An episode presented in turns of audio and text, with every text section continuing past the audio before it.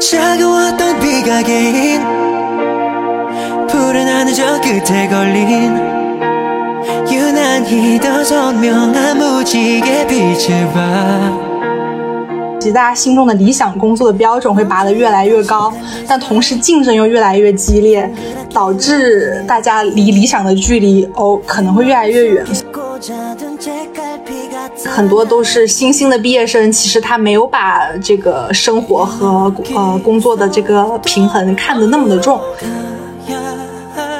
还有机构内推这种东西，感觉就像是，就仿佛是我高中就是给机构交钱，然后给我带我去做一份没有什么意义的志愿者活动那种感觉。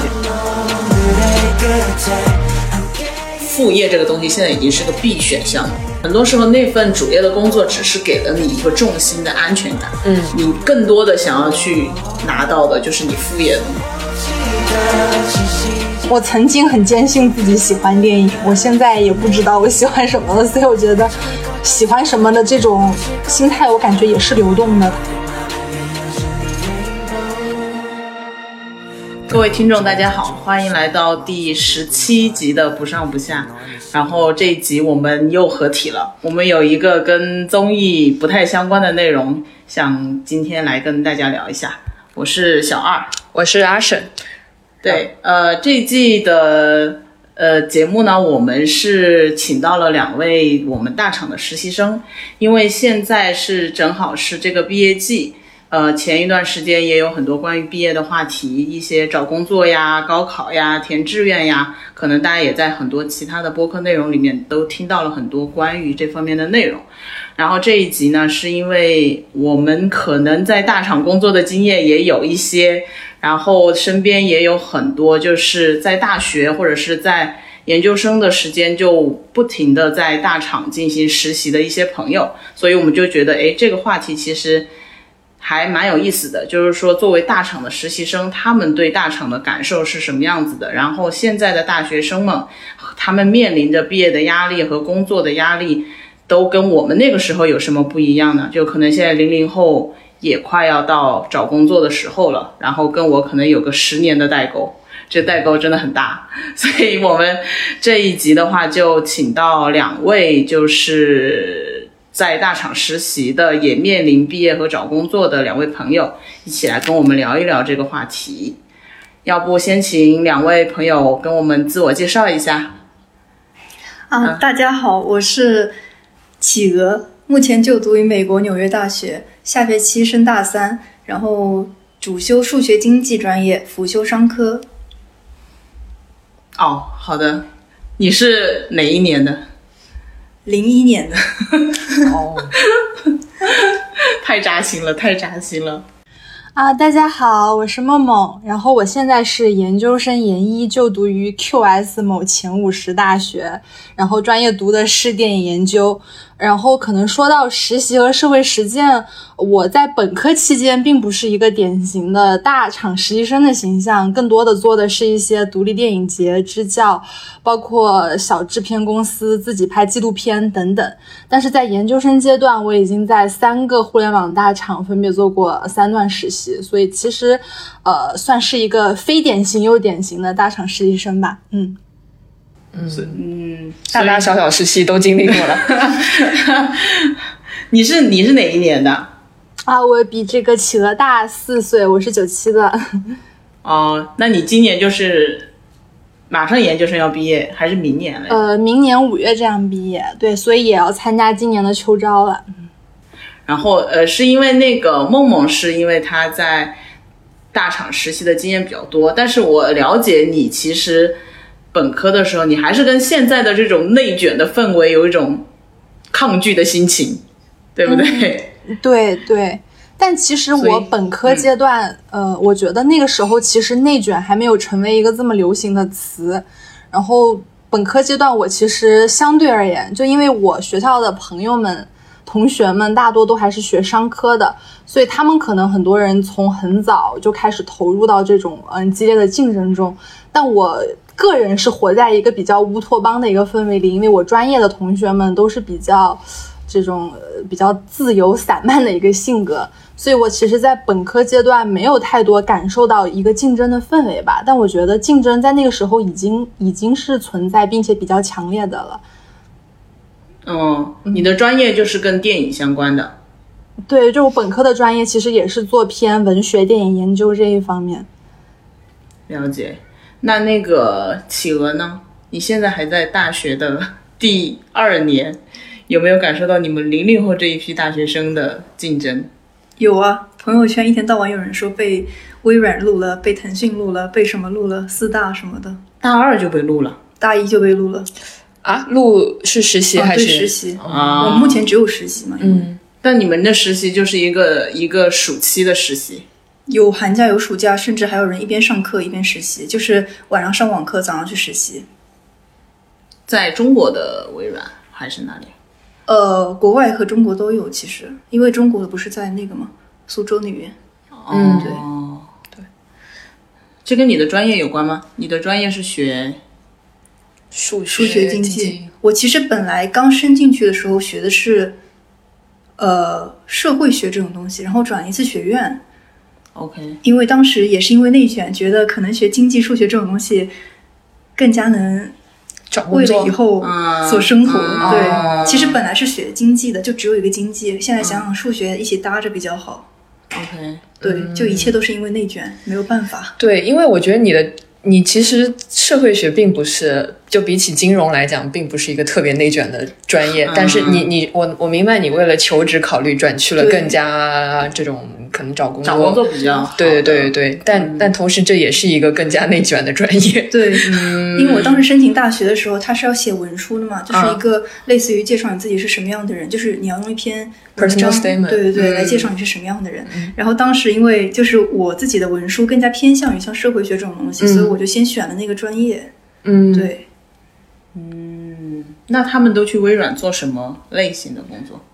呃，有人是直接进了软件，像有的进大厂的也学也进了游戏，就是都是一些很强的，就是那种干一些你这个公司主要啊 OK，对那些核心的业务。对对对。嗯，天哪，那是不是？我再问一句，就是你们那些同学也包括就是美国的人对吧？因为你是纽约大学的，呃，你你都是在讲在中国的同学对吧？就是在 NYU 的中国同学，对对对没有在讲毕竟朋友圈外国人。只有中国人。那国外那些同学呢？这个其实我没有太了解过，但是大家应该也都在找实习。毕竟，就是我们以后要是升研究生、升国外的话，他们也会看你的实习，这一部分非常重要。这就是为什么我现在很早就一定要找实习做。所以是中国人已经把美国人卷起来了大家都在卷，就是互相在卷。啊！我我理解当中，可能是我看电影儿看太多了，我总觉得美国大学就是那种自由奔放，每天搞每一些天打打橄榄球是吧？每天搞一些社团活动，然后就是唱歌、演戏，这那社团活动也有，就是我发现他们美国人其实就是他们能有一个 balance，就是在他们生活和他们的学习还有他们的事业方面。但是中国人其实很多就是就一直在学习，对，剩下人就是去喝酒蹦迪。嗯但其实我感觉。啊，我感觉其实也有不同的专业和学院的一个氛围。像像我之前因为在纽约也在斯顿商学院选过一节课，像商学院的同学，他们有很多人可能从中学就不管是呃美国人还是中国人哈，很多人可能。特别是认识的一些美国人，他们可能在中学的时候就已经开始了一些创业的项目，所以在商学院感受到的氛围就是大家其实准备的特别早，就是很早就开始做一些背景的提升。但是像在我们一些文理学院啊，就是学呃文学或者人文专业这样的地方的话，大家其实就会呃更佛一点吧，或者说就是更专注在探索兴趣和爱好这一方面。所以我觉得，我感觉其实。国与国之间的差距可能没有专业与专业之间的差距那么大，但总的来说，可能特别是我们上海校区的同学，我们因为我们上海校区也是一半中国人一半外国人嘛，就这一批人毕业以后，倒的确能感觉到很多就是来自国外的同学，他们没有那么的焦虑，毕业以后要干嘛。我们我们专业大概二十多个人，有大概一半的美国人或者别的国家的人，毕业了就回家待着，可能做做酒保啊，或者就是在家慢慢找工作，而不像我们其他的中国人就感觉嗯特别焦虑，因为可能整个大的氛围，呃，学商科的人特别多，而在美国的话，我觉得他们的专业还是比较多元，或者说比较呃多项发展的，而不是大家都一股劲儿的涌去学商科了。对，嗯嗯，对，我觉得美国人他们可能更加偏向于自己的兴趣爱好。好，我我们今天因为主要是聊大厂实习，我觉得所以 可以可以可以回来。对对，可以切入，不妨我们两个实习生可以先讲一下自己第一份大厂实习的经历，就当时是怎么联系上这份工作，为什么想做大厂实习，以及具体你们到大厂的第一感受啊，这种来跟我们分享一下。嗯，默默先来吧。要不企鹅先吧，因为我默默有三分，一个循序渐进，对循序渐进，就是从年轻人到中年年轻人的一个过程。怎么回事儿？别这样，不重要。好，企鹅先来。呃，我想来大厂实习的原因的话，就是一个是我刚刚说的，就是看到朋友圈大家都在就是搞这些大厂啊，然后各种各样的金融公司啊，就是反正大家都很厉害，所以我也想知道一下在这里面工作到底是什么感觉。然后还有一个呢，就是就是新鲜感嘛。以前我不是在一份投资公司实习过嘛，所以我想尝试一下一个完全不一样的地方，因为之前是个小公司，现在相当于来了一个大公司，对。然后还有就是想锻炼一下自己的能力，在一个完全不一样的领域尝试一下完全不一样的工作，对。然后其实这个跟我的职业规划没有太大的关系，就是我其实还一直蛮迷茫的。像我身边的人其实都已经想好以后要干什么，就是我完全不知道，也不知道自己到底喜欢些什么东西。对，就是还在尝试阶段嘛。那你身边人他们普遍想未来走什么样的路啊？投行啊，啊，因因为你是这个专业的是吧？这个这个圈子里大部分都是这样，但当然我也有认识，就是现在学电影啊、做音乐的，但是普遍也都在说搞不到钱，得去学金融。嗯嗯嗯，对，因为我当时转专业的时候，也跟很多人，就是我也了解了很多专业，像 music business 这种，就是搞音乐的、搞商科这种，就是最后还是都偏向于商科，就是觉得以后没有路走。对，就只有搞金融才有钱。差不多吧，就商科、金融啊、投资啊、什么 marketing 啊这种各种各样。嗯，对。嗯，好的，你接着讲你的大厂经历。呃，我当时想来阿 B 的某部门，是因为当时看他的工作简介里面有说你需要呃整理一些数据，研究一下消费者心理怎么怎么样。我当时是因为就是还在纠结研究生要申请金融还是市场，就是搭着一个商业分析一起申，就是当时在金融和市场里面两个里面纠结，所以我想先尝试一下跟市场有关的东西。所以我想市场的话。你确实也要干这些事情，也许就有一些关联，所以我就来这里了。天呐，我觉得好天真的想法，就是你们写 JD 的时候，只要写个有数据分析就能被吸引过来。就我怎么都没想到，没有嘲笑的意思。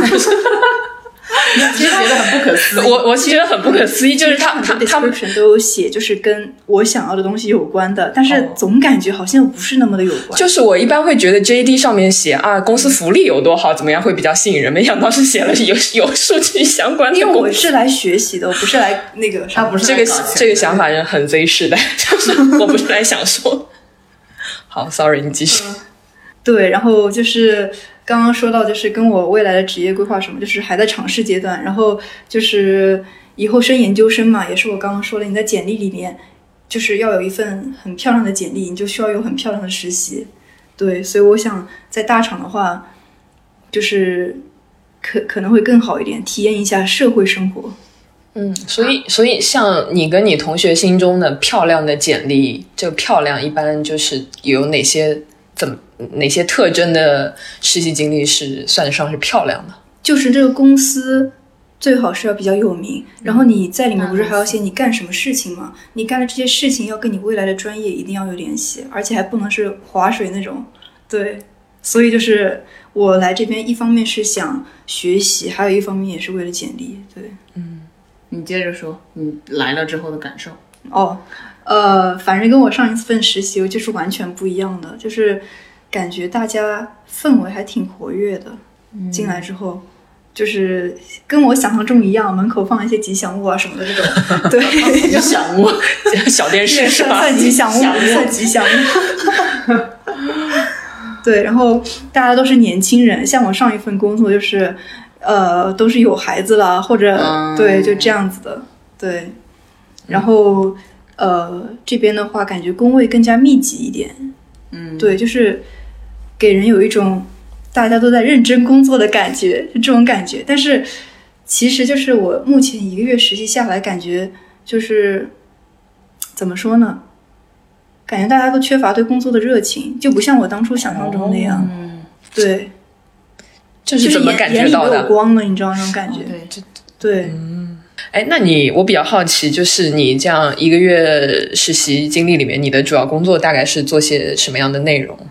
主要是处理一些文本方面的东西吧，就是写一些报告啊什么的。嗯，对，然后别的时候可能有时候能去开开会议什么的。对，但基本上还是写报告。嗯，那你觉得跟你预期你想学到的那些东西，想 get 的那些技能，呃，符合吗？就目前的工作来讲，其实是没有，就是说实话，让我感觉有一些枯燥乏味。对，啊那但但所以所以会觉得学到的东西没有那么多吗？还是对，我会觉得，我会觉得学到的东西没有那么多，就是不像我一那个预想中能学到的那种东西。嗯对，就是更多的是一个内容上面的东西。对，嗯？那你你预想中的是怎么样的最最理想的实习经历？其实这是一个很抽象的事情，我也不知道怎么说，就是，嗯，更加就是就是类似于以后更加能运用的一种能力吧。嗯，对，但是目前来看，就是说简单点，就是感觉在做一些杂事，嗯对这种感觉。但是其实我理解，就是实习生就是这样。你可能工作五年都不会 get 到你想要的那些东西，你 get 到实习的精髓，就别说你实习了。我爸妈也是这么跟我说的，其实。但是我觉得，呃嗯、实习有一方面就是你可以了解一个行业的那个那个氛围，或者说你你你看到啊、嗯在这样的公司上班的都是怎么样的人，然后他们的大概背景是怎么样，他们工作状态是怎么样。我觉得就这个工作状态是可以帮我未来想象，哎，我毕业了，我想不想要过他们这样的生活？这是这是这这是我会关注的一个东西。但其实说实话，因为我之前在投资公司是一家小公司嘛，然后跟这边比的话，我个人感觉小公司是在教人做事，然后这种大公司是在靠流程运转，这种感觉。嗯，对，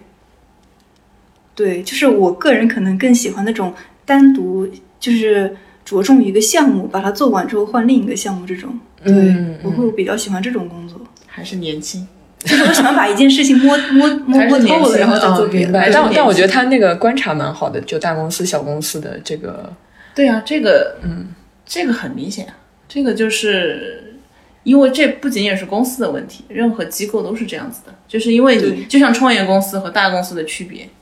对吧？对，嗯，但是，嗯，anyway，但其实我觉得做你喜欢的，在这儿人与人交流也没有太多。不过可能是因为我是实习生了，我个人是觉得人与人的交流没有太多，就是不像我之前那个公司，就是大家都在一起交流，就是嗯虽然你们在负责不一样的项目，可是你们还是会交流，比如说会一起喊着去吃饭，然后吃饭的时候会聊聊，哎呀，我这个项目怎么样了，你那个项目怎么样了，嗯嗯，对。但是这边的话，其实就是，呃，就是感觉有点分散吧，嗯。对。但总体来讲，你觉得在阿 B 的实习还是一个，就是是我我感觉是，虽然你可能觉得呃学到的没有你预期那么多，但是这是简历上必必须得有的那种一条的经历吗。什么意思？你是说我会就是一定会写上去还是什么？呃，就是我必须要有这种大厂的实习，作为一份标准的漂亮的 CV，啊，那我觉得不一定。不一定。对，哦我觉得不一定。要看他做了什么事儿吧。对感觉嗯嗯，对，就是虽然你这个公司的名号是很重要，但是我觉得更重要的还是你做了什么事，你有什么技能。就是我觉得以后升研究生，他们大学会看，就是你会干什么事情，凭什么能来能来我们学校升这个专业？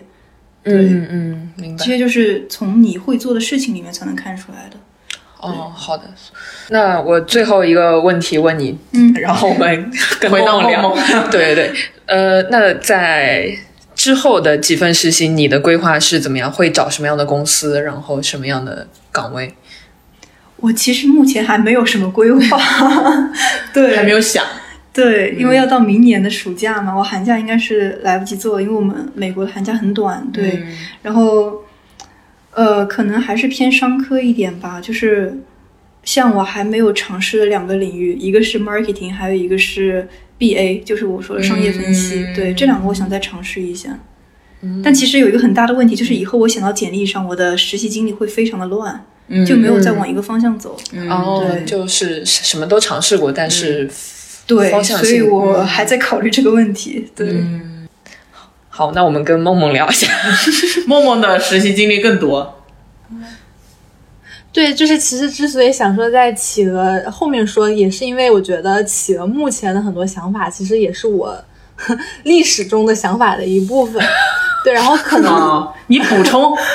毕竟我才一个月嘛。对，然后跟跟企鹅可能不太一样的点在于，我其实本科期间，像我开头自我介绍的时候说的，我其实本科期间是一个比较非主流的人，就是大家在做的事儿，我都并不想去做。那个时候完全是一个爱好导向，因为其实之所以选择来 NYU 上海，当时才建立三年还是四年这样一所学校，就是因为觉得他们那个专业语，它就是他们学校的宣传语是叫做让世界成为你的课堂。对，所以我是抱着这么一个期望 去了这个学校。这种 slogan 原来真的有用的。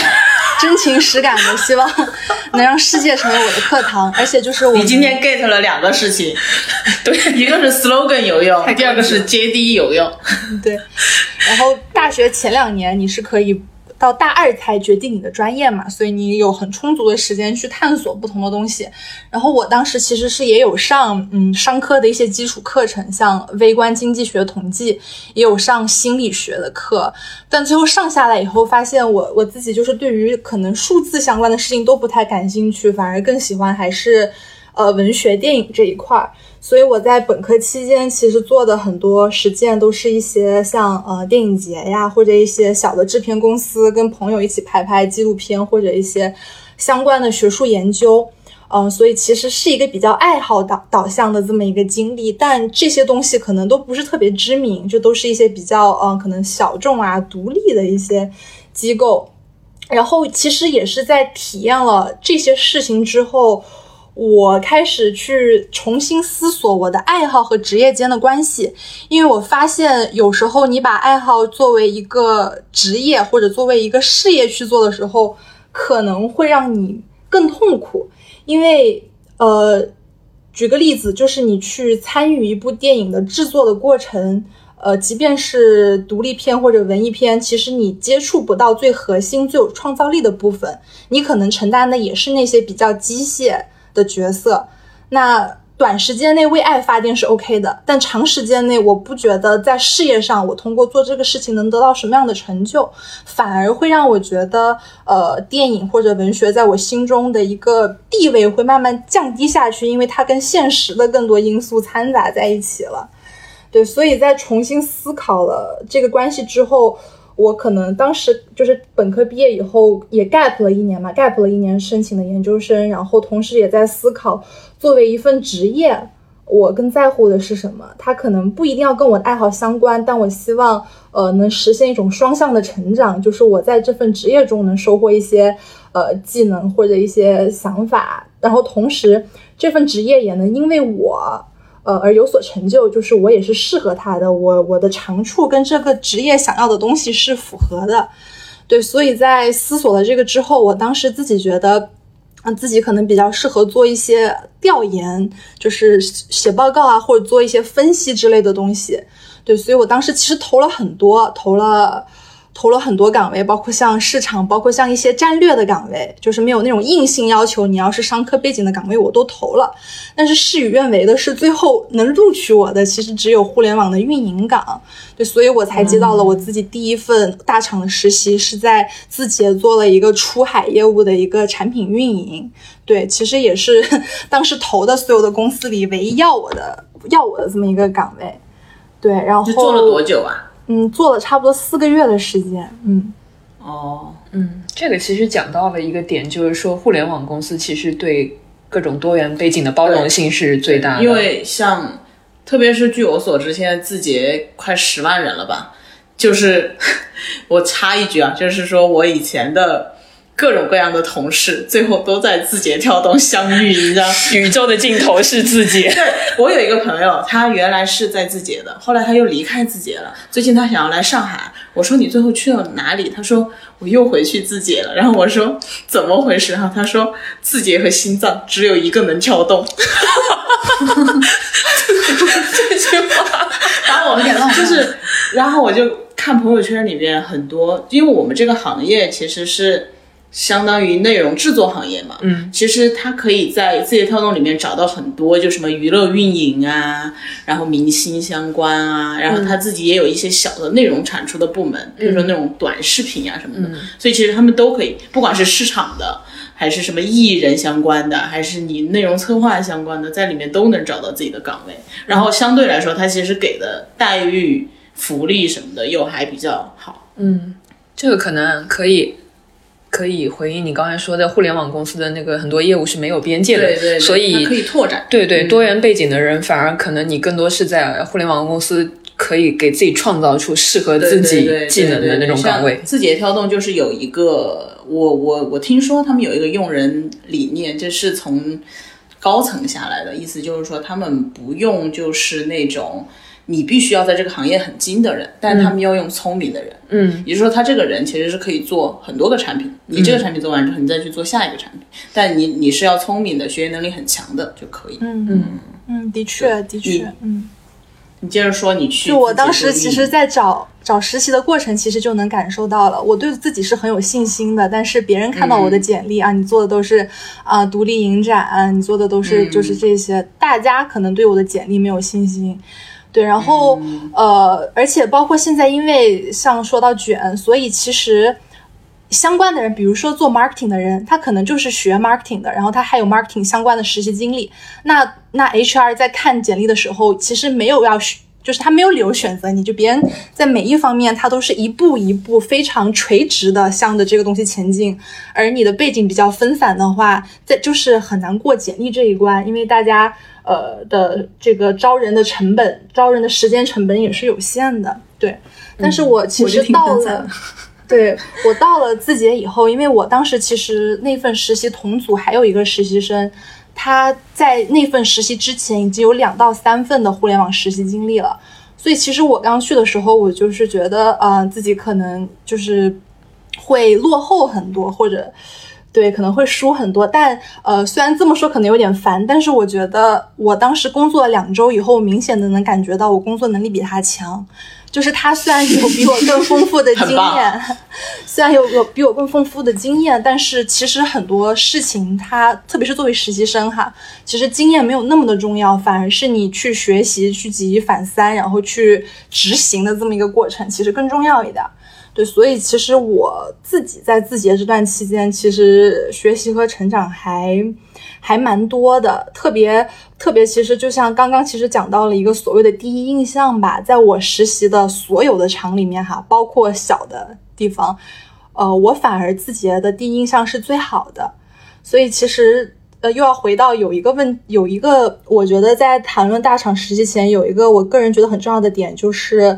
呃，其实对于一个实习生来说，最最最影响你一份体验的，其实还是你身边的人，因为每一个大厂它有不同的业务线，不同的业务线里边也有不同的组，所以其实有很多呃上层建筑啊、企业文化啊那些比较大的东西，其实离你是很远的，不会对你产生太多的影响。只有你身边确切的接触着人，你的导师、你的 leader 或者就是你的同事们，这个是最左右你的实习体验的。那我当时觉得比较幸运的一点是，我当时加入的这个组是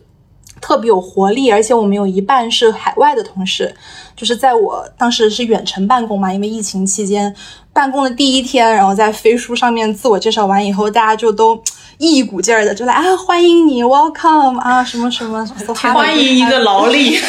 实习第一天就是远程办公，这种体验还蛮少见的。但怎么说？但真的会，你会有一种温暖的感觉。对，然后当时呃带我的那个姐姐，就是正职员工那个姐姐，她真的是。非常非常非常的认真耐心的教我，因为我们还要拉数据库，这个数据怎么用，真的是非常耐心的教我。所以其实那份实习其实拔高了我对很多实习的期待，导致我在之后的实习，我也我会理所当然的觉得正职员工都会细心的照顾我。但后来发现，其实在很多地方大家还是比较放养的状态。对，所以我其实挺感激我在字节的时候遇见了特别好的同事。其实。对，就是特别像姐姐一样关爱着我的同事。那你现在还想去字节上班吗？嗯，我其实秋招会有考虑想再投，特别是像 TikTok 这样的岗位，因为我觉得跟我本身做内容，因为我自己最大的兴趣点还是内容和有创造力一点的东西。但如果像我回到我之前那个岗位的话，嗯，呃。比较犹豫吧，因为其实当时我离开那份实习的时候，大 leader 也是很希望我能直接转正，包括其实他 前阵子也有联系我说，今年毕业以后要不要回去。嗯，我觉得虽然工作的氛围很好，但的确强度有点太大了。如果我下定决心想去做互联网产品的话，我会愿意去可能继续做相关的东西，特别是像出海产品。但因为我自己可能更有激情的事情，还是在希望能自己去产出一些东西。那我可能现阶段对我未来的工作，我希望这份工作是要给我保留一定的个人时间的。所以基于这个考虑，我可能不一定会回到原来的岗位。对，但如果可以进 TikTok 这样就是比较 特别成功的做内容的出海产品，我觉得也挺好吧。不过现在进 TT 的门槛也很高，也不知道 能不能进去，就也要看缘分了。对。嗯，哇，梦梦同学是想的好清楚的人，佩服佩服。哎，我我 怎么 这没有没有别的意思？怎么开始了一些拉踩呢？啊，我我回去刚刚有一个问题啊，就是你说字节是大厂里面给你第一印象最好的，所以除了遇到的那个同事特别好之外，还有哪些你可以记得的？比如说是一些很小的细节啊什么的，都可以造成你一个比较好的印象。嗯。我觉得，而且可能就是这种好的感觉，也是跟别的别的地方哈，可能进行一些对比。特别是因为我原来都是在一些小的 studio 啊，或者一些组织，大家可能就是比较没有规章制度。然后没有规章制度呢，我觉得在很多时候其实是一件坏事，因为你很难落实责任，并且很多事情都是很模糊的。就比如说要你完成一件事儿。也不会给你方法论，也不会给你经验，就说 OK，你得把这件事情完成了，因为这个整个 team 可能整个公司可能就十几个人，但在字节的时候，呃，因为分工相对来说比较细，然后各个部门又是跨部门合作的，所以你每当你的一些呃业务上有一些问题，你都可以去向相关的人请教。然后在流程上会更清晰一点，这样我做事情，因为我这个人可能比较在乎逻辑架构，我很喜欢有能很有逻辑的去完成每一件事儿，所以在大厂的时候，感觉整个工作对从派出来到完成整个流程是很清晰的，你需要干些什么，然后你碰到困难的时候你怎么去解决它，然后最后这个责任是在谁头上，这个落实的很清楚，就会让我觉得完成的时候更舒服一点，不会。像在小的地方，可能有时候各种事情混在一起，然后大家也没有时间，也没有经验来帮助你。你可能作为实习生的话，你自己也会很混乱，然后有时候可能也会受一些委屈。对，然后还有一个比较特殊的，我觉得也是因为我们这是个出海业务，出海业务相对来说其实限制会少一点，就是可能国内的很多人情世故我们不需要那么在乎，我们只要在乎我们出海的这个市场。他们的用户需求，他们的爱好就可以了。所以在这个做过程中，因为我们当时其实也是一个呃内容为主的一个社媒平台嘛，在这个过程中，我可以去了解呃别的国家他们的用户喜欢消费些什么，然后创作者喜欢创作些什么。我觉得这个过程对我来说也还挺有意思的，因为本身我也是做一些文化研究，它也间接的有一些联系。然后我们的你的这个产品可以讲吗？可以吧？我的产品叫 Hello，是印度的，是对对对，是有点类似微博的这么一个产品。它最开始针对的是印度市场，但之前因为一些国际关系的原因，所以现在更多的是 target 这个印度尼西亚这边的市场。对，嗯，哦，所以是字节做的印度对和印尼的微博版。对对对对。其实最开始在印度，而且那个当时那个产品在印度也已经占有率还挺高的了，对对但因为中印关系的问题，对对，其实当时我们对在印度还还挺火的，对，反正就是，而且呃，一起打交道的同事吧，就是一些印度同事，他们都很可爱，有的人英文虽然也说不利索，但都很乖巧啊、嗯。而且我我当时 对，就是我当时虽然是实习生，但是我的很多内容其实是衔接起呃中方这边的员工和印方员工的一个桥梁，所以其实我是有一定权利的。就是我是把任务派给印方同事的那个人，所以有时候跟印方同事沟通交流起来，很像幼儿园老师在带小朋友那种感觉。然后他们比较会单纯一点，就是印印度方的同事，他们相对来说会很单纯，就是，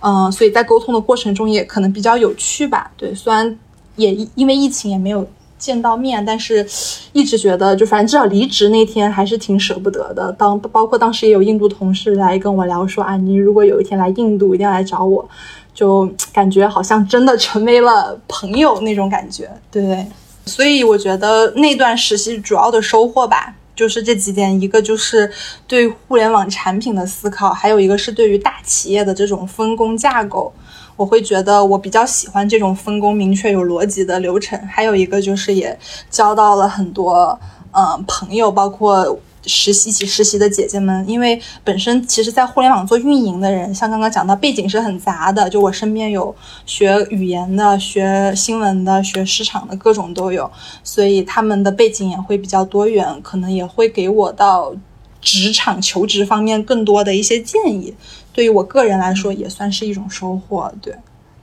嗯，但你，我感觉你不需要任何的建议，因为你本人就是 一个非常清醒的头脑。没有，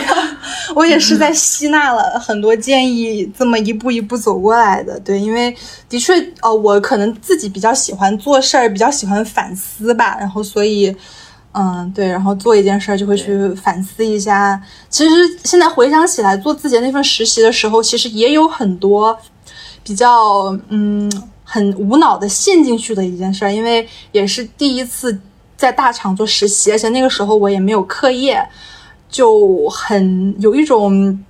迫切的想吸纳所有的东西，所以我当时其实最夸张是可以夸张到。零点睡觉，十点起床，然后干一天的工作。而且当时在那样的氛围里，我其实不觉得辛苦，因为我觉得我在学习新的东西。但我觉得哈，如果未来作为一个正式的职业，我肯定是不会愿意要这么生活的。但当时处于实习的我，我觉得那个过程会让我觉得，嗯，能学到很多，不会去想太多时间呐、和别的一些问题。对，嗯嗯嗯，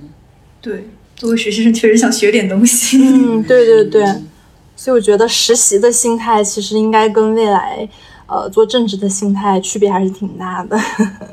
嗯，对，主要是钱的不一样。嗯、对，其实我觉得这个也能解释，因为我也在阿 B 待过，所以我觉得就是我能理解、嗯、呃企鹅说的可能一些呃分散感和一些孤独感，因为呃。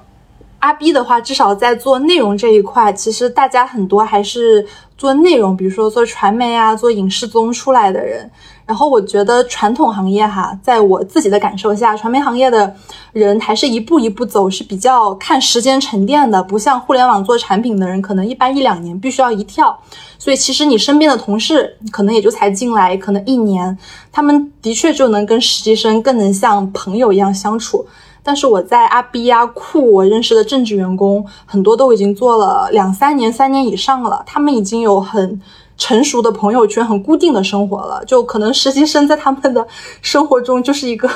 匆匆的过客，所以他可能的确他没有什么心思，也没有想法要去跟实习生发生一些什么更友好 就朋友关系什么的，更多的还是停留在工作层面。对。嗯，你说的是就是在呃阿 B 或酷这家公司待两三年以上的人，嗯，对，正式员工对对对对对对对，就是感觉实习生和正职之间的弊会大一点儿，在呃字节的时候，就是大家感觉差不多，但是在阿 B 在酷的话，会觉得呃的确存在这样一个呃差距吧，对待的差距。包括我在阿 B 做其实实习期间，我其实一直没有能进入就是他们的一个大群。就是我也能理解，因为大群实习生对吧，三个月就走了的话，可能大群里面有更多内容相关的一些隐私啊什么的，不太方便。对，但在字节的时候，我每个群我都在，什么群都有我。对，对，因为就是归这是跟你这是跟你待的部门有关系，我觉得。对对对你可以理解你在字节的时候，其实是真的在一个互联网初创公司，对不管是那个产品还是周围的人。但是你在阿 B 和酷，其实你说的很对，你其实是在传媒公司，对对对，至少在阿。B 的这个部门吧，就是还有在优酷的那个部门吧，你其实是更多的是一个传媒公司的一个小的小型的一个机构，我我可以这样理解，对。嗯，对的，所以对，所以其实我觉得从产品维度上来说，可能呃，在互联网大厂作为实习生的话，如果能进到一个好一点的组，一个比较关爱的组，的确应该可以学到很多东西。但是呃，就是互联网大厂里面的一些内容岗或者一些别的分支岗，其实他们的作风哈、不一定是和做产品的人是一样的，所以我觉得也是。就是大厂没有办法一概而论的这么一点，对，对对对，嗯嗯，其实大厂最真的是互联网的岗位就是运营产品和技术，嗯，其实就是除了这三个岗位之外，其他都会比较嗯。不是那种传统的嗯。互联网的嗯。那种形态，所以所以像你说的运营、呃产品。产品和技术这三个部门会对实习生的这种包容性啊，这种会它是它是原生的互联网产生的东西，就就互联网公司才会有会的有的岗位，对对对，嗯，那我比如说去这样的部门实习，我可能更会跟正式员工一起奋斗啊，成长的感觉会更强一点。而且他们的工作会更加的有条理和规矩。嗯嗯嗯嗯嗯，就是说，因为像我说的，像很多其他的岗位，其实它的业务都是新生的，嗯嗯。而且而且很多像自己或者是就是大厂，你知道那种业务的淘汰率都超级高的，嗯，就可能这个业务做两个月之后，你没有任何的结果，那你这个业务就会被收掉。对。啊，那你这些人又会去做别的事情，或者你就是被优化，或者是怎么样的，嗯。就是他，所以他们并没有一个很固定的东西让你去做，嗯但运营它就是固定的，就每天我要看数据，我要推什么东西，然后起标题，干嘛干嘛的。产品它也是固定的，我迭代产品，增加功能，回收用户的意见，对吧？那技术就更不用说了。所以，但是我理解下来，其他的更多的那些岗位，其实它是变化性会比较强，它也可能是一个项目接着一个项目，或者是一个业务换去做另一个业务，嗯，所以它给你的稳定感和你的那个流程感会更弱。嗯对，而且包括其实如果你是跟着产品跑做最核心的岗位，因为产品是无休的，它是不休息的，而且迭代特别快，所以特别追求效率。但是要是做别的，特别是像做长视频内容的话，本身周期就很长，所以效率其实没那么重要，因为你可能 把这件事儿完成了，这件事儿又黄了，然后这件事儿又复活了，对，所以 仰卧起坐，对对对，仰卧起坐。这个我也能感觉到。对，随时随地仰卧起坐。对，所以啊、这还蛮有意思的。所以做产品这种，你刚刚刚梦梦说产品是无休的，嗯，就是不会说这个产品今天死了，明天又复活了。如果你是做核心产品嘛，比如说你是做抖音的产品经理，那他可能要负责某一个，就它有很多的功能需要去迭代，嗯而且是，而且它可能有活动的时候，它那个产品也要变，嗯，然后就是每就是一直要这样变。对，但你至少能够，呃，随着产品的迭代，你能感觉到你做的工作有在让这个产品变得慢慢变得大体方向上是越来越好。那当然你肯定是为了这个。就就我觉得这种感觉是比仰卧起坐的感觉要好很多的。因为你是一直往前推进的，而不是说我推一下，哎，停了，然后过两个月之后，你告诉我说这个东西又可以继续做，就是它是这种这种稳定感好，对对对嗯对嗯，明白。但有可能慢慢你就推到这个产品的天花板，然后你就发现，然后就个这个产品可能就没了。对，其实包括像讲到，呃，我其实有很多学金融背景的朋友，现在也是做到互联网公司去做相关的战略啊，或者战投啊之类的。投资，对对，可能他们觉得互联网的互联网金融或者说互联网企业里面的这种相关的部门，他们觉得可能比起传统的金融行业更有生机一点，然后。呃，有的拿的工资也会更高，因为像我有朋友在一个投行，他说，呃，其实更多的还是要看资历，就是你要做够了多少年以后，你的工资才有一个跃升。其实起步的工资也没有那么高，对。但是在互联网做战略或者战投的话，其实你一进去，你拿到的待遇就还挺好的，嗯。就是因为它实在是，确实是，就是它又能容纳很多行业的人，然后他又能够给到你比你那些传统的行业的人更高的一个活跃度，嗯和你晋升的空间呀什么的，嗯，就是他不用像你那些已经可能存在很多很多年的那些行业，要一步一步一步再往上去走。嗯嗯，他就是比较乱，乱世出英雄，就是这个意思，我感觉。但在大厂待过的人会有一种离不开大厂的感觉吗？因为你出去的话，就是活力也不如这边，钱薪水钱也不如这边，所以你是在问我吗？这个问题？我在问你啊，就你这个人的话，其实得看你遇到什么样的人。关于工资的话就不知道。我不知道，所以宇宙的尽头才是自己。是，确实是，就是你很难拒绝他的那个。现在拿着自己跳动的工牌都是一种优越了，好吗？真的，就是网上不是有段子嘛，就是说你在北京的时候就摆一个工牌在那儿，然后在那个什么海淀区那边，或者在地铁上，很多人就都不摘嘛，不摘好嗯吗？，就被放在脖子上对，甚至人家都不管你是什么岗位，就是觉得你不摘有人会来问你要微信吗？还是什么？是不是不是？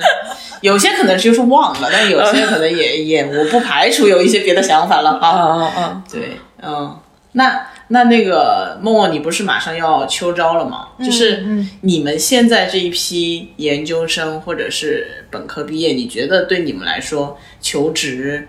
的压力和一些方向，你有什么感想吗？嗯压力吧，压力就是我觉得大家其实不管是哪个行业，竞争都挺大的。对，因为其实像我的朋友，很多人从背景上来看，已经是处于比较精英阶层的人了，就是美本美硕，或者也做着很多很漂亮的实习。但是，呃，像他们之前分享了一个，就是在那个 TikTok 做运营，就是相对来说一个门槛比较低的岗位的第一轮面试群面，最低的学历好像都是什么南大、中山这一系列，就是它整个的门槛已经被提的特别高了，所以其实我导致，所以我身边很多朋友，虽然他们可能本身已经很优秀了，但可能有因为有太多优秀的人了，然后大家一起去竞争比较呃稀缺的岗位，所以本身的这个竞争压力就会比较大。然后与此同时，我觉得现在的人，像我身边的人，他们也不是。就像年轻人，其实想法其实是很多的，大家也并不是说我就要做一份光鲜亮丽的工作，或者说我就要去一个知名的企业。大家其实每个人都有很多的自己的矛盾，那这个矛盾的点可能也会是成为一种隐形的压力吧。像我有朋友，他可能。呃，因为之前做的都是产品经理相关的实习，但他其实并不是很喜欢国内互联网的这个氛围。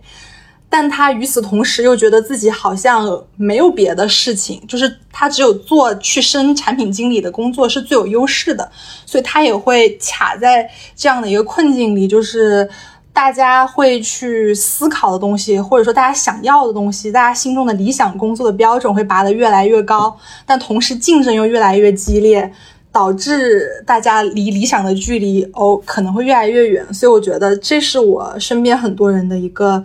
嗯焦虑和压力的点吧。包括在很多，其实像我之前找阿 B 的这份实习之前，我投了九十多封简历，就是实习实你习在你在哪里投九十多封？就是各种渠道，各种渠道，我投了很多，就是各种各样的岗位。对，然后像我，我其实有一个学金融的朋友，前阵子也是面试了好多家，好多好多好多群面，才好不容易找到了一份实习。对，所以感觉本身吧，就是在一个很卷的氛围里，本身竞争很激烈了，但与此同时，大家的想法也越来越多，所以可能这个对于大家是最有压力的点吧。就是一方面又想不对，一方面又想不清楚自己最想干的是什么，一方面又发现，即便你想清楚了，你可能也不能去做那件事儿。嗯，对对，比如你其实就是想的很清楚，但是你也没有办法一定要去做那件事情。嗯，而且我觉得，呃，我我自己觉得我其实不是一个特不是一个特别勇敢的人。我觉得，如果像我如果够勇敢的话，我就自己单打独斗，我就去做自己想做的内容了，不管是写小说还是说做视频。但与此同时，我又会觉得。呃，好像的确应该先有一个保险的选项，一个稳妥的东西先垫着，我可以，比如说过个呃两三年啊，再去做，再去做一些独立可以做的事儿。对我觉得我其实身边有很多朋友也是类似的想法，就大家可能像我有朋友很想回到自己的家乡去开一个呃烘焙店啊，或者说一种书吧呀什么的。那大家都觉得我的第一份工作应该先去一个知名的企业吧，至少这样。我才有退路，这样以后我退可回家乡，我进也可以去别的知名的企业。但如果我起步就在家乡的话，我可能之后我就进不了知名的企业了。对，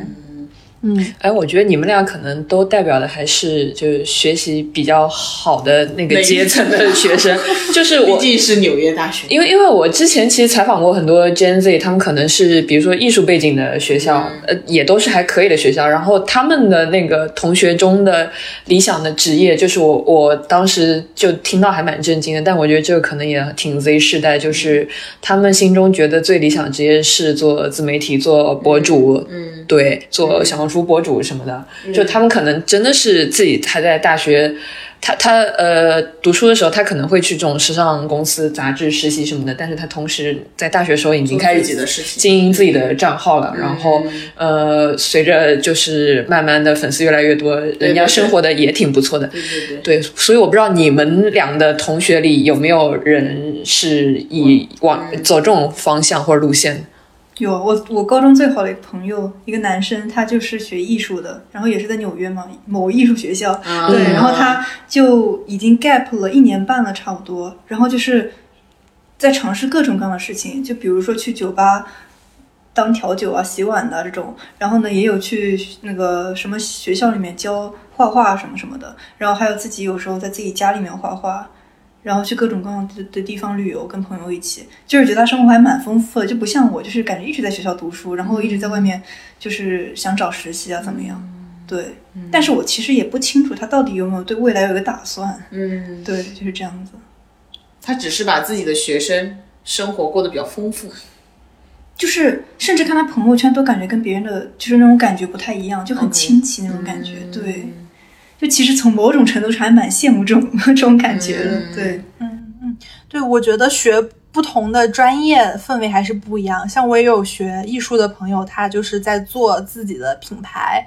对，呃，然后也有像学，但我可能普遍认识的就是这些单打独斗的朋友，其实也大多都是家庭背景条件比较好的，就是嗯。对于比较中层、呃比较 average 的这些人来说，大家更多的还是想说找到一个保险的选项。然后可能也因为某一些人，比如说像我也认识一些一个上戏的姐姐，那她身边很多人就都是做独立的事情的，不管是独立编剧，还是帮别人写剧本杀呀，或者说就是接独立的去接很多活，所以她身边的人都是这样的，所以她的职业规划肯定也是那样的。对，但我觉得可能对于大多数九八五、二幺幺或者美本、英本，最大多数的人来说，大家可能最想的还是。呃，可能哈、可能还是先进一个知名的企业，有一份稳妥的第一份工作，然后再去思考别的人生抱负。嗯，那你这一届就是你同批你的同龄人当中，你了解的，不管是你的学校的同学，还是你身边的朋友，就是大家的首选确实都还是去进互联网大厂嘛，就是还会有公务员呀什么这些的选项吗？嗯，我身边的确还是进大公司的多，特别我有很多朋友，因为研究生在美国读，所以可能就直接进呃硅谷，比如说 Facebook 呀、亚马逊啊什么的。对，然后包括做留在国内的同学有很多是进四大，呃，包括国内的互联网大厂。总之，呃，是不是互联网不一定，但基本上都是一些知名的企业。呃，公务员的确比较少，但是我的朋友就是本科背景的朋友，因为我很多朋友本科是在国内读的，那我有很多本国内背景的朋友，其实他们身边还挺多人考公务员的，特别是疫情来的这一年，考公务员的人是比往常都要多的，因为这一年大家意识到了有一份稳定的工作是一件很重要的事儿。对对对，嗯。那就是说，现在不是有很多关于什么？呃，九九六九九六啊，就是互联网公司其实也蛮多负面的这些东西嘛。你们又作为没有在这个公司真正的工作过的，就是这些东西会影响你们的判断嘛？就是说，你想要有自己的空闲的时间，但是，对我是感觉他们还没有就被这种新闻劝退的，对，就是这种完全完全不会影响你们吗？其实我觉得会稍微有一点，因为我在来这边之前，就是我有同学有在就是这边的一个游戏部什么什么工作过，对。然后我当时问他，我说你们忙不忙？他说忙到飞起。嗯，对。其实都，然后然后再加上这些新闻什么的，就是我觉得就是都挺头秃的，就是大家都很忙。嗯，对，这种会有这种感觉，有这种印象。但是它并不会影响你的判断，不是决定。就是对啊，就是你有问，比如说他。说每天两三点下班，这样忙到头秃，这样你还敢来这里实习吗？我觉得就是会影响我的感觉，但是毕竟我自己没有尝试过，就是我不知道是不是这样子。不撞南墙不回头，对对，一定要心死过才可以。除非我真实经历过啊，确实不见黄河不掉泪。对，对不过这就是年轻人，这就是年轻人，是听别人说的嘛，自己没有尝试过，怎么能确定是这样子的事情？嗯嗯，我觉得会减分，但是肯定不会劝退。对，而且对对对，嗯，而且特别是怎么说，其实也很少有人会想说一辈子都要在这个工作状态中。对，很多都是新兴的毕业生，其实他没有把这个生活和呃工作的这个平衡看得那么的重，他更多的还是希望能得到不管是学习还是事业上的成长空间。像我有一个朋友，之前在美国的一个新闻机构，而且是个比较稳定的地方，已经工作了大半年。但他就是觉得那个日子太安逸了，他觉得他现在这个年纪不想那么安逸的活，所以他回国就是找了一份在互联网的一份呃，就是跟新闻相关的一份工作。所以其实呃，他可能现在已经离开那儿了。对，之前之前好像是在哦，我忘了，他那个不算互联网直接的，他算是互联网对接的一个舆情分析公司。对，但他是每天是跟互联网一起。节奏是一致的，对对对，嗯嗯，哎，我觉得说不错，我感觉我自己也是，可能工作到第五个年头，你才会觉得 work life balance 变得越来越重要。工作到第五年头，特别想出去读书，特别想读书哦。我就我就很后悔，当时就是上完大学之后直接出国念研究生，因为我觉得你工作到一段时间的时候，真的会很疲倦。嗯，然后如果这个时候你有一段时间是可以比较安心学习的时候，你觉得那个充电的感觉会非常的强。现在很多人都就是跟我，所以我原来当时在韩国的时候，其实周围有很多都是那种工作过好几年的，那就是比我们年纪都要大很多的那种欧洲的人，我就觉得他们 特别爽。他们学的很有目标感，像本科直接出国读书的、读研的同学，大部分可能会学的没有那么有目标感吧。对对，他们更多的是其实是。他们去韩国念研究生，更多的就是一种转换一下自己的生活的节奏那种感觉。他也他去韩国能学到啥呢？对吧？对他们欧洲的、美国那些人来说，也学不到什么东西。但是是一种生活状态和一种看世界的感觉吧。所以你最终没有再去读个研的原因是没钱。但你最你是想找回那种。呃，比较呃心无旁骛、专注学习、吸收的那种感觉。对对，因为你真的，我工作到第，我都不说第五年，我觉得第三年开始，你就很少有新的东西给到你了，因为你只是在重复你以前。嗯，因为确实，如果你再去转行或者是跨行去，人家也不会要你，对吧？人家为什么要用你一个你在这方面又没有任何的？给我什么东西的地方，对吧？所以，所以现在很多人是会，之前我还听说过一个说法，好像是有一天上微博热搜了，就是说副业这个东西现在已经是个必选项了，嗯，就是就是你们刚刚说的所有的，譬如说我去做号啊，然后做一些职业其他东西，其实都是在你的主业工作之外的一个。东西很多时候，那份主业的工作只是给了你一个重心的安全感。嗯，你更多的想要去拿到的就是你副业的东西，譬如说我们的播客。对对，我也想说，你没有读研究生，做了播客，这也是个不错的选择，对不对？其实总要想点办法，让自己的整个状态啊什么的调整一下，也是新鲜的事物嘛。不管是你学习也好，你做一些新的东西也好，也是一个新鲜的事物。嗯嗯，但我是这个意思。但我感觉播客你可能也没有学到那么多，还是输出比较多。我输出的同时就是在学习啊。哦你不输出，你永远不知道你懂不懂。哦可以，可以，可以。嗯，对。我还有一个问题啊，你们现在找实习，就是更多是依赖自己往上投，还是说，比如说学长学姐，还是说父母关系这种，就是这些渠道，渠道啊资源，你们觉得够吗？其实我大一、大二就是包括我身边同学，基本上也都是先看父母的资源有没有。嗯，对，然后呢，还有机构内推这种东西，嗯、机构内推，那是你需要就是交钱给一些机构吗？就是这样子的。嗯但是我觉得那个呃，有一点让我无语，反正就是这也是很贵还是不是贵的问题，就是感觉就像就仿佛是我高中就是给机构交钱，然后给我带我去做一份没有什么意义的志愿者活动那种感觉。就然后只是为了写在简历上？对，就是、那那个钱是完全机构收吗？还是说你做活动的那个场地啊什么那些也要也要收？都会收一点，但是我觉得可能机构大部分会收大部分。对，是这样的，因为我收到过你们机构的电话，你们机构就 就是你们啊打引号的那种留学机构的电话，嗯嗯问我说愿不愿意就是招实习生儿，然后说他们那边的实习生就是孩子学历都贼好，然后也也特别就是听话，能帮你远程干，什么都能干，还有给我很多钱。嗯，然后我心想这啥东西？我当时就心想，我感觉他们好像是就是你交了，就是你作为客户交了一笔钱，然后他们那边自己机构里的人会给你培训，就根本就不是公司里的人给你培训，他给你培训完一段时间之后，你再去那个公司，再送到我会有一个就会有个师傅就是带你做一个嗯项目，就这种事情。对，然后还说可以使用我的化名保护我，嗯，保护你不被公司知道。对，嗯保护我不被公司知 知道，然后还给我就是那个钱，钱还不少，钱还不少。对，那双赢啊！你又有人帮你干活，自己还可以拿钱。那我能做这么 不能啊？这事儿是怎么回事啊？这个不行哦这是啊！不能被允许的是吗？你当然如果公司要查你的话，你这就是属于有很有问题啊。嗯哦我以为他们都是公司同意的，然后那个有些我不知道，有些会不会跟公司达成某一些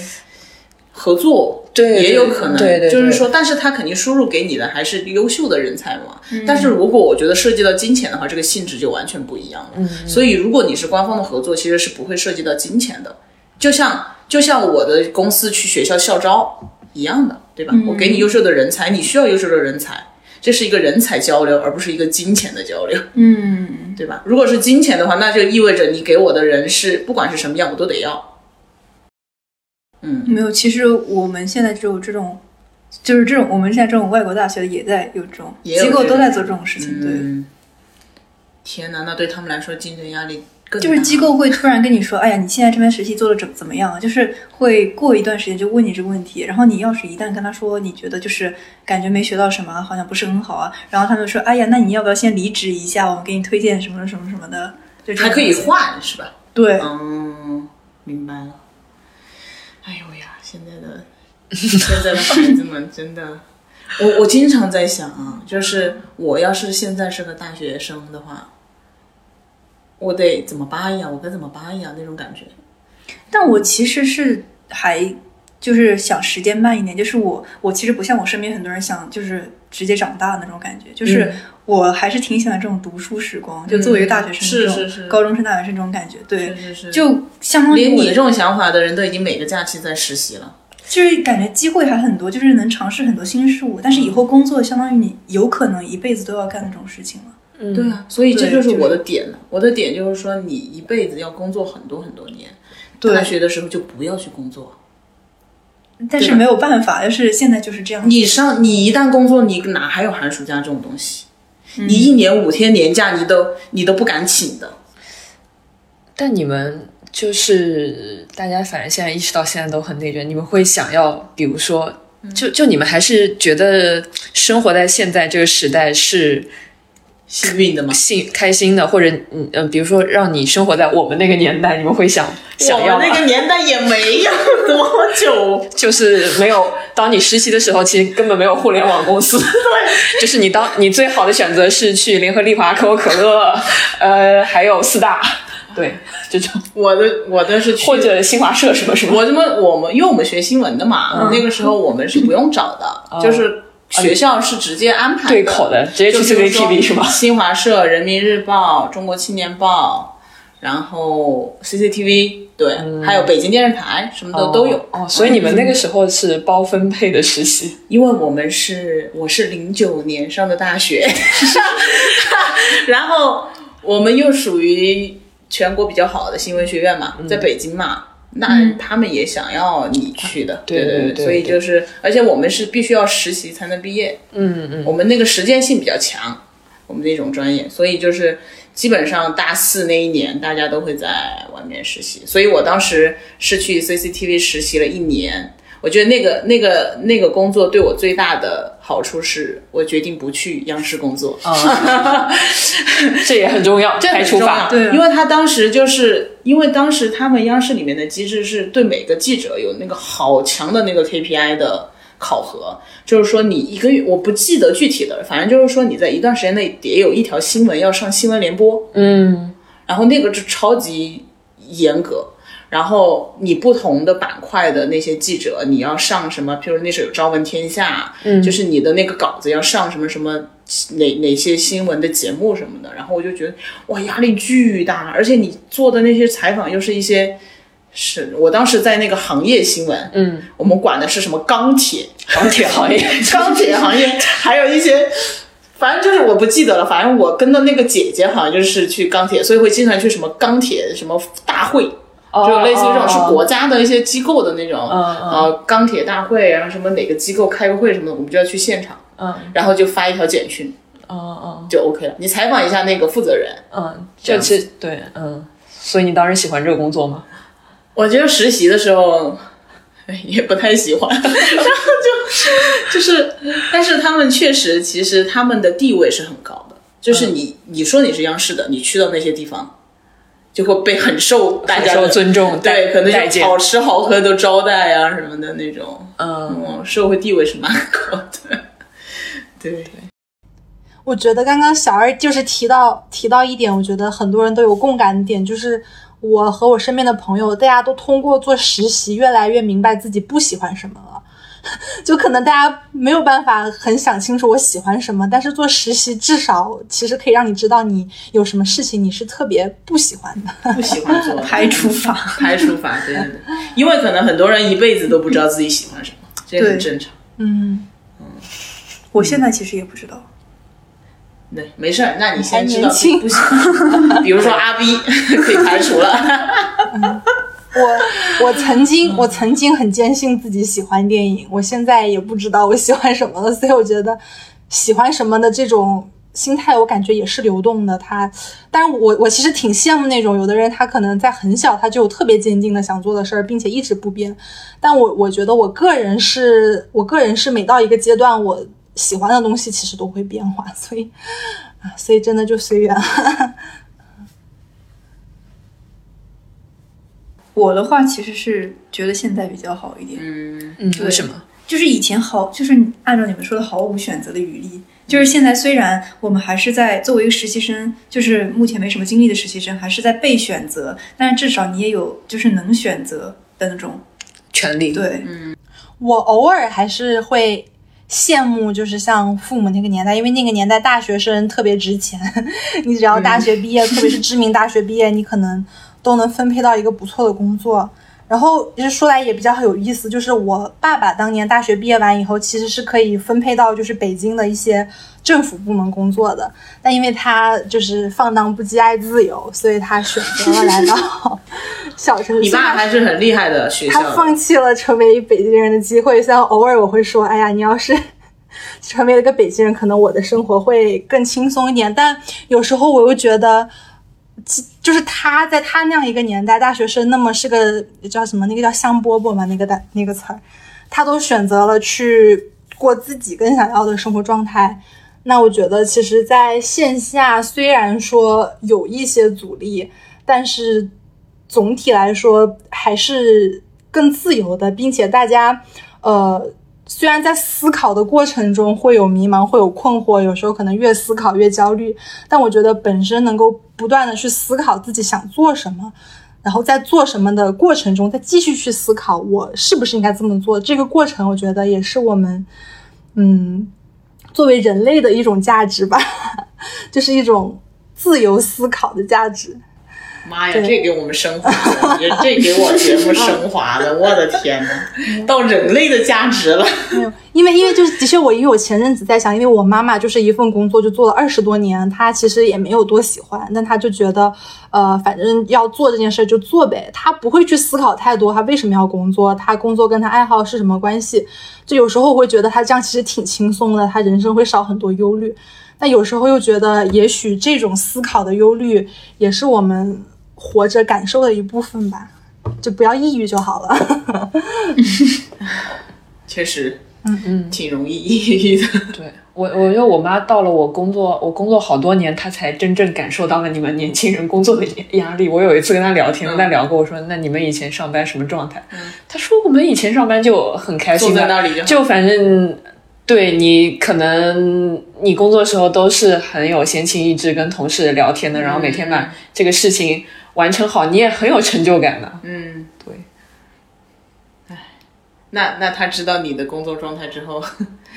呃，就我工作状态其实还好。那那他是被什么东西给震惊到了呢？就是哦，就是呃，可能因为我的工作里面有特别多 deadline，所以他是他。因为他的工作，他可能一辈子都没有接触过什么叫 deadline 这种东西。然后他有的时候，就比如说有有段时间我可能在家工作，然后他会看到我，哎，我明明六点钟吃饭了，你为什么还在那边敲电脑？然后，然后他看到几次这种情形之后，他他感觉到了哦，有这么一个 deadline 的存在。嗯嗯嗯嗯嗯，确实是。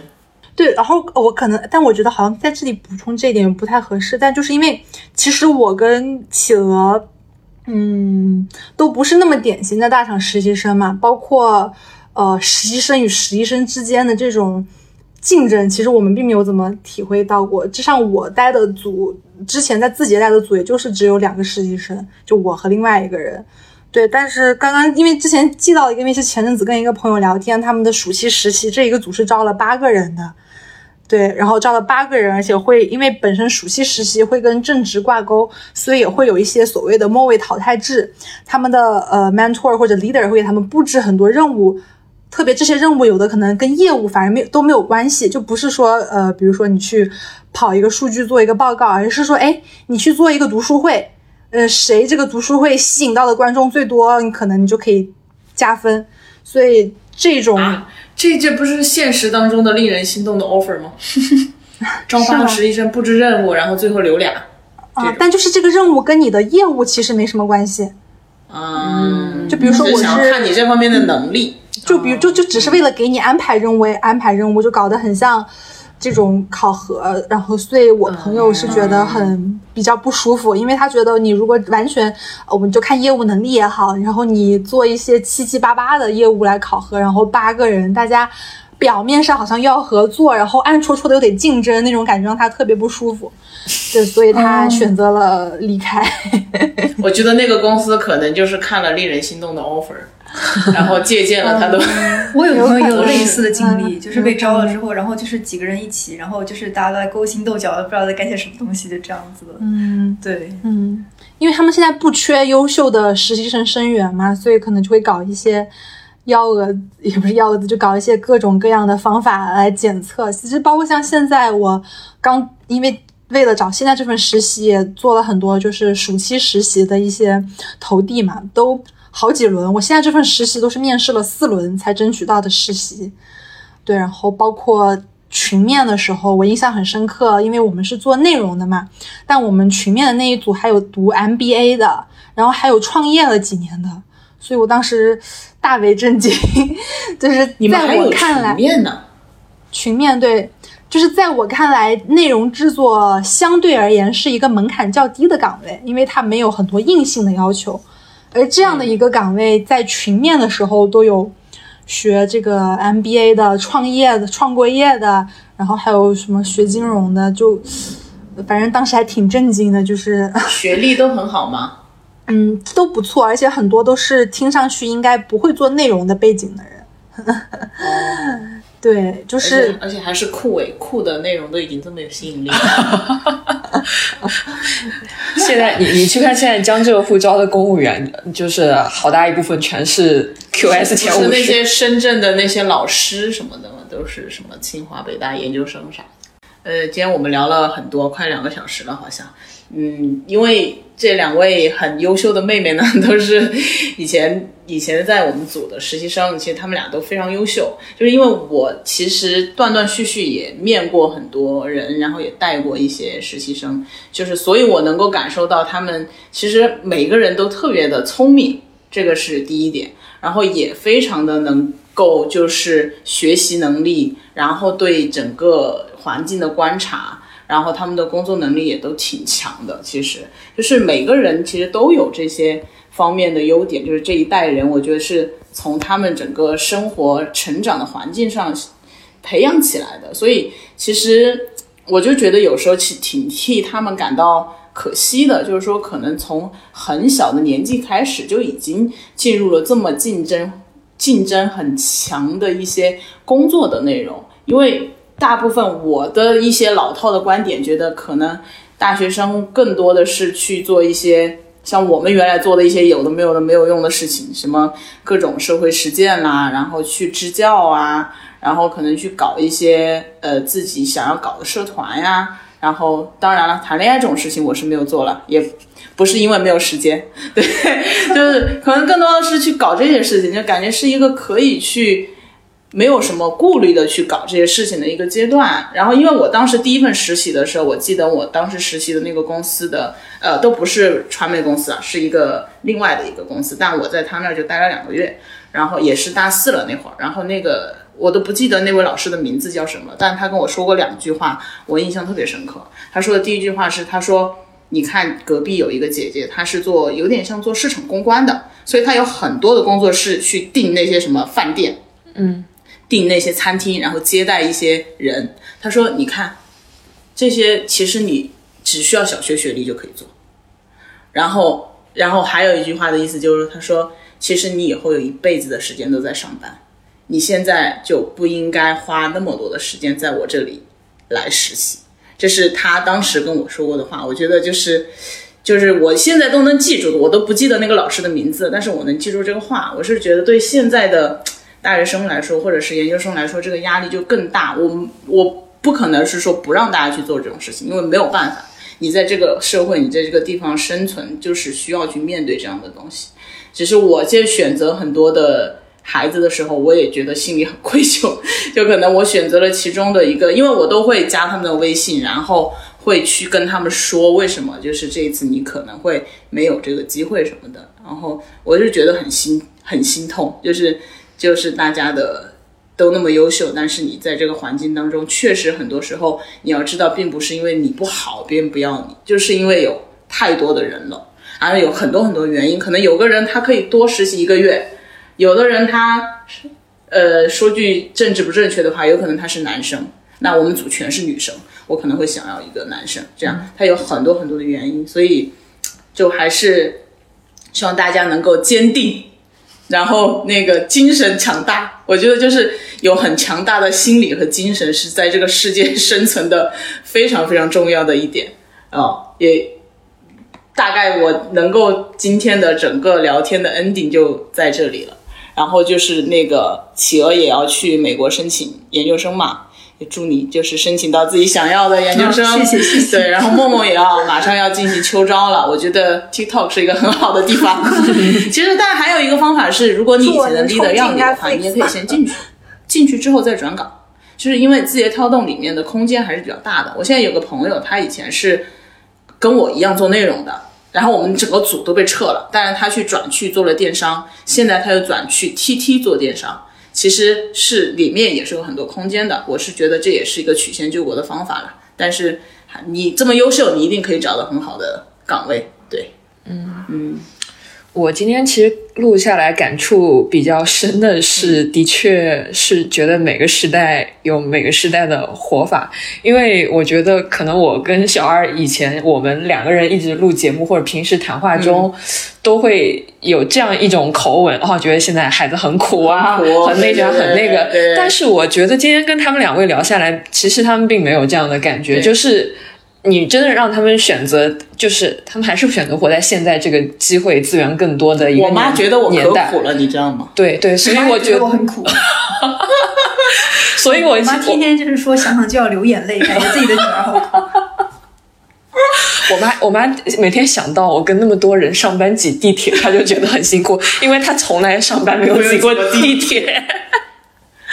对对对，所以对说回来，我觉得就是。嗯，我可能要反省一下自己，不要以这种眼光看待现在的年轻人。是是是，对对对。虽然的确就是我们大学那个年代，就是不管你小二是实习包分配也好，还是像我大学就完全过得比较自由自在，就是不需要实习，实习还是实的，但可能更多在嗯什么用家里的那些用用一些旅行啊或者什么，在更多在完成一个探索自我的这么一个工作。对，但我觉得反正嗯。你每个年代，大家呃主流的人选择怎么样的工作度，怎么样的事情度过他的大学年代，其实是受那个年代的社会风潮啊、思潮这种影响很大的。嗯，就在我们那个年代，就是很多人就去支教，因为这是一个特别有意义、也值得写在简历上的事，而且还可以支教保研。对啊，对，所以就是我 就要要么知道，要么去去快消品公司，也是很功利嘛。对对对对，然后要么就你去旅行什么，其实因为没有别的更多的选择，没有什么事儿可以做。对对，那个时候去也。呃，没没有人有这个远见去互联网公司。哎，那时候有远见，现在就是张一鸣了，好吧？就创意。对对对对，所以我觉得每个人在你大学时光里找到一个自洽的生活方式就可以。对，活得开心。对，活得开心，活得自在。嗯，对。好，谢谢两位今天跟我们分享这么多，教育了我们老年人，就是一些就是自以为是的想法。嗯，然后也祝大家有美好的未来。嗯嗯，这一季这一题我们毕业季的专题就做到这里，然后谢谢大家的收听，我们下期再见，再见，拜拜。 환히 더 선명한 무지개 빛을 봐. 멈춰있던 시간들 사이 동그랗게 웃는 일곱 빛내 맘속에 꽂아둔 책갈피 같아 난 여기서 또 어디